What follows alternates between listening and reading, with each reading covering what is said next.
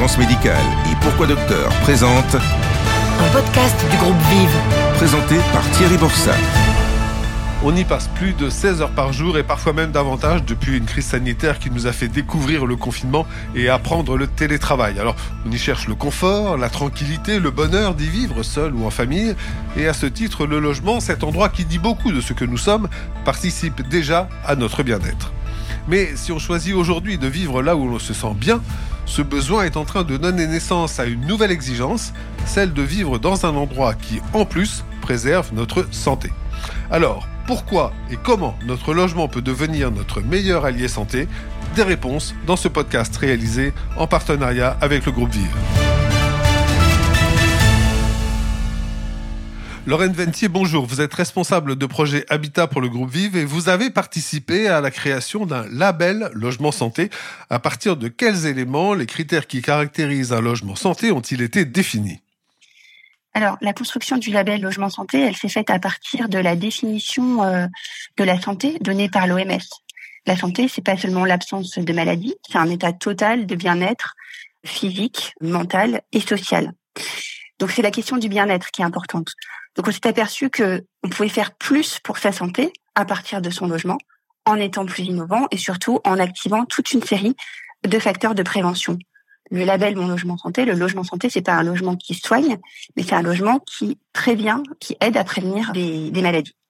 Mais concrètement, comment les logements qui répondent à ce label ont un impact sur la santé de leurs occupants? Alors, déjà, la particularité de ce label par rapport à d'autres labels qu'on trouve dans l'immobilier ou dans le secteur du logement, c'est qu'il s'applique à la fois à la conception du logement, c'est-à-dire au bâti, donc dans des logements neufs aujourd'hui, et il s'applique aussi à des services qui vont être proposés, mis en œuvre pour les occupants de ces logements. Donc cette double dimension, c'est ce qui fait vraiment euh, la particularité de ce label. Donc chacun de ces items s'inscrit euh, dans des objectifs communs. Il y en a trois en particulier.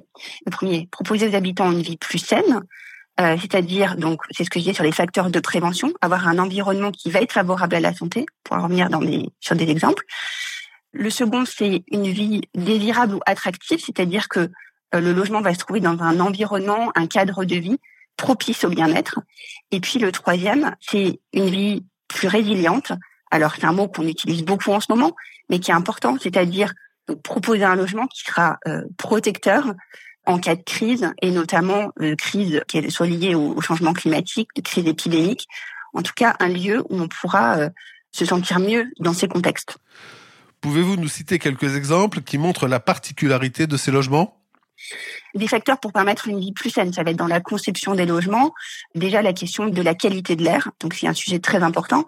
On sait que l'air est plus pollué à l'intérieur qu'à l'extérieur, c'est un peu paradoxal, mais on peut agir avec des solutions, euh, choisir des matériaux biosourcés, choisir des matériaux qui vont être moins émissifs en composés organiques volatiles, donc meilleurs pour la santé. Mettre en place des filtres plus performants contre les particules fines ou les allergènes, ou proposer des éléments pour une meilleure ventilation naturelle, notamment des logements traversants. Euh, voilà, travailler sur tous les systèmes d'ouverture. Un autre exemple, on va mettre en place des dispositifs pour euh, favoriser l'activité physique. Donc c'est des petites choses, hein, mais par exemple mettre en place un escalier qui sera bien situé, bien éclairé, donc on aura envie d'emprunter. C'est toujours ça de gagner. Ça permet d'avoir cette activité.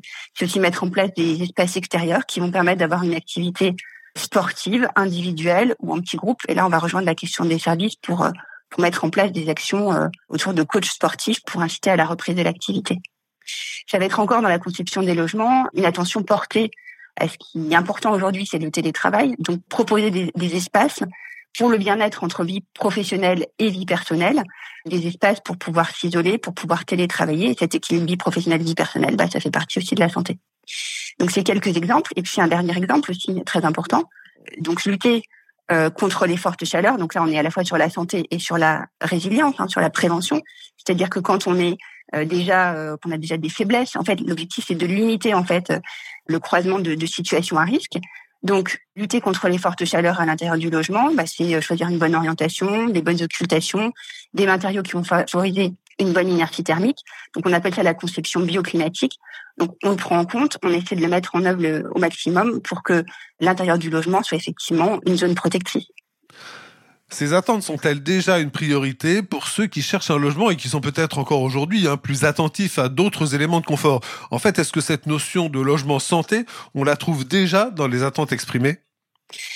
Alors aujourd'hui, on va dire que c'est un plus. On connaît toutes les tensions qu'il y a sur les marchés du logement, la difficulté à trouver un logement locatif, à trouver un logement en accession à la propriété, en accession sociale à la propriété. Donc ça fait partie des offres qui sont qui sont proposées aujourd'hui je dirais que c'est un plus pour les personnes qui vont arriver dans ces logements. Je ne crois pas que ce soit encore aujourd'hui un critère pour le, choix de son logement, mais quoique demain, quand euh, euh, le dispositif sera connu, ce sera sans doute un argument supplémentaire.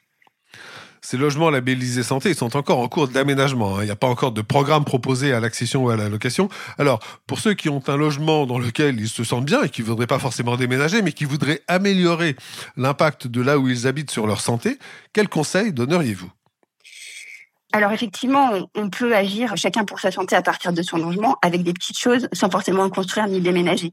C'est les conseils habituels. Hein. Aérer son logement 10 minutes par jour, ça permet d'améliorer la qualité de l'air intérieur, c'est important. Choisir des matériaux euh, dans ses aménagements, son mobilier, privilégier des matériaux naturels, des matériaux dits A+, peu émissifs en composés, donc organiques volatiles, qui accélèrent euh, des problématiques de maladies respiratoires. Évidemment, on ne pas laisser des moisissures s'installer dans sa salle de bain, euh, dans sa cuisine, pas fumer à l'intérieur. On peut aussi mettre en place des choses pour se protéger de la chaleur, on en a parlé. C'est bien d'avoir des occultations, bah, il faut les utiliser à bon escient pour euh, pouvoir maintenir de la fraîcheur. On peut aussi planter généreusement, si on a la possibilité de le faire, les abords de son logement. On sait que la présence du végétal autour du bâti permet de maintenir une certaine fraîcheur. Du coup, en cas de forte chaleur, ça permet vraiment de, de contenir en fait ces effets. On peut aussi choisir, on peut aussi mettre en place des petites choses autour de, de la lumière. La lumière, ça fait vraiment partie du bien-être et donc de la santé. Donc, c'est-à-dire euh, permettre à la lumière d'entrer dans son logement. Pareil, on va pas changer la taille de ses ouvertures, mais éviter de mettre des meubles devant les fenêtres, ouvrir ses rideaux. C'est des, c'est des choses qui globalement permettent euh, de se sentir mieux à l'intérieur de chez soi. Les nouvelles normes sur le diagnostic énergétique des logements, est-ce qu'elles vont aider à se rapprocher des critères du logement santé, à accélérer hein, en quelque sorte l'amélioration des autres logements? La réglementation par rapport à la vente des logements autour de la consommation énergétique, hein, c'est principalement ça dont, il est question. L'objectif, c'est de limiter en fait les passoires thermiques, c'est d'obliger les propriétaires à réaliser des travaux euh, d'isolation pour permettre, pour le coup, de, de garder la chaleur à l'intérieur et puis de réduire la facture énergétique.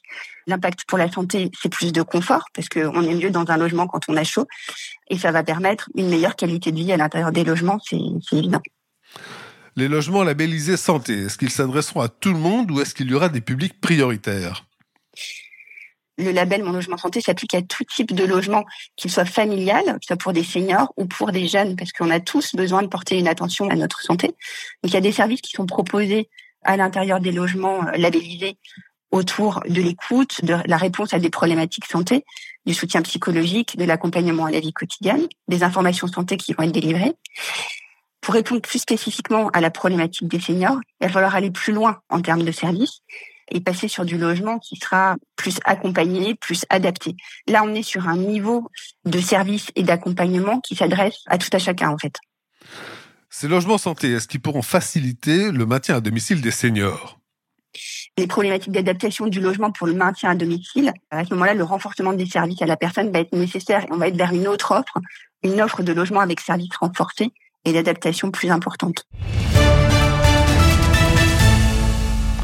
On vient de l'évoquer, le logement santé peut jouer un rôle important dans le maintien à domicile. Anne-Laure Clément-Ruda, vous êtes directrice des partenariats stratégiques chez France Loire, une structure du groupe Vive en charge de l'habitat social. Pouvez-vous nous préciser comment ces logements faciliteront ce maintien à domicile? On reste de plus en plus longtemps dans, son logement et donc le logement santé accompagne, j'irais, les ménages dans le logement et notamment accompagne le vieillissement dans le logement. Le logement santé, c'est son ambition, c'est de maintenir à domicile les personnes vieillissantes. Comment? On applique globalement les principes de l'accessibilité, c'est réglementaire. Néanmoins, Complémentairement, on s'assure que 50% au minimum de nos logements que nous réalisons soient accessibles aux personnes à mobilité réduite, avec des adaptations au niveau de la chambre, du séjour, de la cuisine, également des toilettes et des douches. Hein. on réalise des toilettes et des douches accessibles. Et donc ça, c'est important. On s'assure également dans les parties communes à ce qu'il y ait un éclairage suffisant pour les personnes qui sont personnes mobilité, notamment les, seniors, euh, pour qui euh, la vue peut se baisser. Et euh, on s'assure également que la circulation ne n'offre pas d'obstacles, puisqu'on est aussi en prévention des chutes des personnes des seniors. Donc on est vraiment dans une démarche de maintien à domicile des personnes vieillissantes dans le cadre du logement santé. Et, et complémentairement, on réalise ces adaptations dans le logement neuf, mais bien évidemment, dans le cas du logement santé, on va accompagner également les personnes vieillissantes dans le temps avec des aménagements complémentaires que nous pourrons réaliser hein, qui accompagneront les personnes dont la perte de mobilité viendrait à s'aggraver. Parmi ces aménagements destinés aux seniors, il y a aussi tout ce qui amène à la notion de logement connecté hein, à partir des nouvelles technologies. Alors, quel type de service pour permettre à la fois de mieux surveiller sa santé, mais aussi de maintenir le lien social qui est indispensable au bien-être, euh, pourront être proposés? Dans le cas du logement santé, les euh, personnes euh, vieillissantes, on pourra proposer à ces personnes un service de téléassistance qu'ils pourront euh, utiliser pour euh, bah, signaler une problématique. Complémentairement, nous allons également proposer un service de téléconseil santé qui sera disponible 24 heures sur 24, 7 jours sur 7. Et ce service de téléconseil santé permet aux personnes de contacter une plateforme de professionnels qui pourront avoir un premier niveau de réponse ou de conseil santé et surtout de réorienter vers les spécialistes en fonction euh, de la problématique qui leur sera exposée. Dans le cas du logement santé, il y a aussi une volonté de lien social et de rupture de l'isolement pour les personnes seniors, mais globalement pour l'ensemble des habitants de nos logements. Et donc des animations, un principe aussi de, de réseau solidaire que nous allons mettre en place pour créer le lien dans les résidences, créer le lien entre les habitants. Merci alors Clément Ruda. On voit bien avec cet éclairage que vous nous donnez le rôle essentiel que peut jouer le logement tout au long de la vie. Mais ces logements santé, en fait, comment seront-ils construits? Bonjour Tony Da Silva, vous êtes vous responsable du pôle social d'Arcade qui au sein du groupe Vive est un des leaders de ce logement santé. Alors, qu'est-ce qui dans leur conception ou leur construction caractérise ces logements adaptés à la bonne santé de leurs occupants? C'est une question qui est euh, simple, mais euh, une réponse qui est évidemment euh, complexe. Quand on construit des logements, il y a une multitude de facteurs qui contribuent au fait qu'ils favorisent effectivement le bien-être et la santé. Ça passe à la fois par les matériaux évidemment qui sont employés dans ces logements pour la construction de ces logements, donc éviter qu'ils soient pas toxiques, c'est quand même une priorité. Et également un certain nombre de systèmes constructifs qui permettent tout d'abord en termes de bien-être que les gens n'aient pas froid en hiver, pas chaud en été. Donc la question de confort thermique évidemment sont extrêmement importantes, surtout euh, dans la période actuelle et dans un contexte de hausse généralisée des, des températures. En termes de fonctionnement et de qualité d'usage, à la fois sur le traitement des parties communes, par exemple, d'inciter les personnes à euh, prendre les escaliers plutôt qu'utiliser les ascenseurs pour favoriser l'activité physique. Ça peut paraître bête, mais pour autant, euh, depuis des années, les logements sont construits en mettant en avant l'ascenseur dans les parties communes et en reléguant l'escalier, on va dire comme une pièce de service ou en tout cas comme un usage de service. Aujourd'hui, on a inversé, si vous voulez, notre matrice pour faire en sorte, effectivement, que euh, l'appel quand on rentre dans les parties communes se fasse naturellement vers l'escalier avec un éclairage naturel, avec des couleurs vives, avec euh, des nudges, par exemple, pour que euh, les gens intuitivement aillent vers l'escalier plutôt que d'aller, en termes de confort, vers l'ascenseur. Ces critères peuvent-ils s'appliquer aussi bien au logement collectif qu'aux constructions individuelles? Le collectif, on va dire, est celui qui va demander le plus de réflexion, puisque dans le collectif, nous intervenons à la fois dans les parties euh, privatives, donc à l'intérieur des logements, mais également on raisonne, si vous voulez, sur l'ensemble, on va dire, de la, de la qualité d'usage, de la circulation, des espaces extérieurs, des cheminements pour aller euh, du stationnement vers la résidence, puis de la résidence vers l'intérieur du logement. Donc on a une réflexion qui est forcément beaucoup plus globale. Et la valeur ajoutée du logement santé euh, sera peut-être un petit peu plus perceptible sur du logement collectif que sur l'individuel dans lequel la valeur ajoutée euh, du, maître d'ouvrage et du constructeur que nous sommes s'arrête pour la quasi-totalité, à la porte palière du logement et ce qui se passe en extérieur, par définition, est plutôt euh, relégué, on va dire, directement à l'espace public. Vous évoquiez le choix des matériaux, mais quels sont ceux qui permettent de construire des logements adaptés à la préservation de la santé? Tout d'abord, c'est de vérifier. Donc, on parlait effectivement de non-toxicité de, de, ces matériaux. Donc, ce sont des matériaux qui ont des fiches, euh, ce qu'on appelle les fiches FDES A et A+, donc qui sont voilà, dans la catégorie supérieure en termes de toxicité, c'est-à-dire qu'au niveau de leur composition, donc s'assurer qu'ils ne contiennent pas effectivement de matériaux et de matières premières euh, toxiques, et également en termes de cycle de vie et de recyclage ultérieur.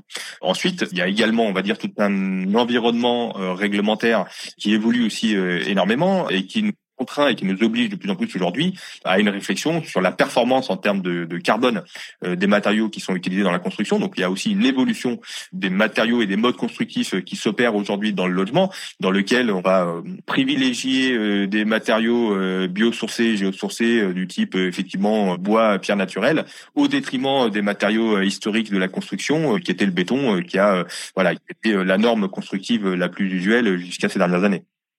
Est-ce que cela a un impact important sur les coûts de construction? Alors évidemment, ça a un impact sur les coûts de construction puisque concevoir et réaliser euh, des logements euh, santé euh, et donc qui respectent le référentiel du logement santé, ça a mathématiquement un impact et un surcoût sur la construction. Dans un contexte qui par ailleurs est un contexte aujourd'hui particulier, qui est un contexte de hausse généralisée des matières premières et donc et donc tout le travail, on va dire, qui a été fait par les équipes euh, d'Arcade, d'Arcade Promotion, d'Arcade Vive Promotion, tout ce travail qui a été fait, ça a été justement pour faire en sorte de maîtriser et de rendre supportable ce surcoût de construction par de l'ingénierie par euh, des systèmes qui sont duplicables, réplicables, qu'on peut euh, acheter en masse pour faire baisser effectivement ces, ces surcoûts et faire en sorte effectivement que pour que ce soit pour nos clients finaux en accession à la propriété ou pour les bailleurs, qui effectivement euh, absorber en tout cas et prendre en compte ces surcoûts. Alors on sait que les élus locaux hein, sont les partenaires des programmes immobiliers. Euh, y a-t-il chez eux une dynamique favorable à cette notion de logement santé? Ils découvrent aujourd'hui effectivement le, la notion de logement santé. Donc, ce qui est intéressant, euh, c'est qu'aujourd'hui, c'est quelque chose qui est assez nouveau et donc assez différenciant dans les discours des élus, qui n'étaient pas forcément, on va dire, habitués à entendre un, un discours autour du, du bien-être et de la santé, même si, on va dire, depuis l'épisode Covid, c'est qui est devenu évidemment euh, beaucoup plus d'actualité, donc il sensibilise beaucoup plus. Ce qu'on peut dire aujourd'hui, c'est que effectivement, il y a une approche qui est euh, extrêmement positive et bienveillante de la part des élus, qui sont curieux. On atteste effectivement lorsqu'on peut leur, euh, lorsqu'on peut être amené à leur présenter ces solutions, soit par le biais de réunions qu'on peut avoir avec eux, soit lors des présentations par le biais des salons immobiliers qu'on peut qu'on peut faire ou des salons des maires. Il y a vraiment aujourd'hui une écoute qui est, qui est, et un intérêt en tout cas croissant de la part des collectivités euh, sur ces considérations-là. Je vais donner un exemple. Il y a eu un, appel à manifestation d'intérêt qui a été organisé par euh, un des plus gros aménageurs d'Île-de-France, donc qui s'appelle Grand Paris Aménagement. Et une des catégories dans le cadre de ce référencement était effectivement les questions du logement santé et du bien-être. Et le groupe Arcade Vive est arrivé numéro un sur ce critère parmi une trentaine de promoteurs avec le coup de cœur de, de Grand Paris Aménagement. Donc, ce qui est la preuve qu'aujourd'hui, non seulement ce sujet, donc qui était une catégorie en tant que telle de cet appel à manifestation d'intérêt, est important, et en plus les réponses qu'apporte le groupe Arcade Vive sont pertinentes puisque ça nous a permis effectivement d'être distingués dans cette catégorie-là. Eh bien, merci Tony Da Silva. Merci d'ailleurs à tous les intervenants de ce podcast qui va sans doute faire naître chez vous une nouvelle attention à la qualité de votre habitation et pourquoi pas vous amener vers ce logement médicament pour lequel tout a été pensé pour préserver la santé et faire que le temps passé à votre domicile vous aide à vous porter bien.